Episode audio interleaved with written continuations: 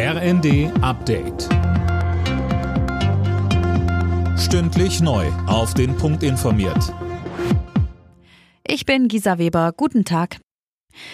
Die Corona-Pandemie ist wohl so gut wie vorbei. Davon gehen mehrere Gesundheitsexperten aus. Deutschland erlebt gerade eine erste endemische Welle, so der Virologe Christian Drosten im Tagesspiegel. Die Immunität in der Bevölkerung werde nach diesem Winter so breit und belastbar sein, dass das Virus im Sommer kaum noch durchkommen könne. Mit weiteren Mutationen rechnet Drosten nicht. Ähnlich äußerte sich auch der Intensivmediziner Karagianidis. Der russische Luftwaffenstützpunkt Engels ist offenbar von einer ukrainischen Drohne angegriffen worden. Laut russischen Medien wurde die Drohne abgeschossen.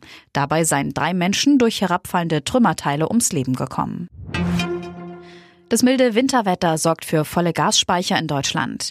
Mittlerweile sind die Füllstände den vierten Tag in Folge gestiegen. Sie liegen bei 88 Prozent. Das zeigen Daten des Europäischen Gasspeicherverbandes. Auch in den kommenden Tagen könnte der Speicherstand weiter steigen. Eine Kältewelle ist nicht in Sicht. Trotzdem haben Bundesnetzagentur und Regierung aufgerufen, weiter Energie einzusparen.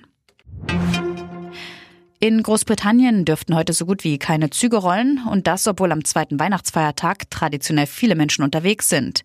Grund für die Ausfälle ist ein Streik der Gewerkschaft RMT, der erst morgen früh zu Ende geht. Alle Nachrichten auf rnd.de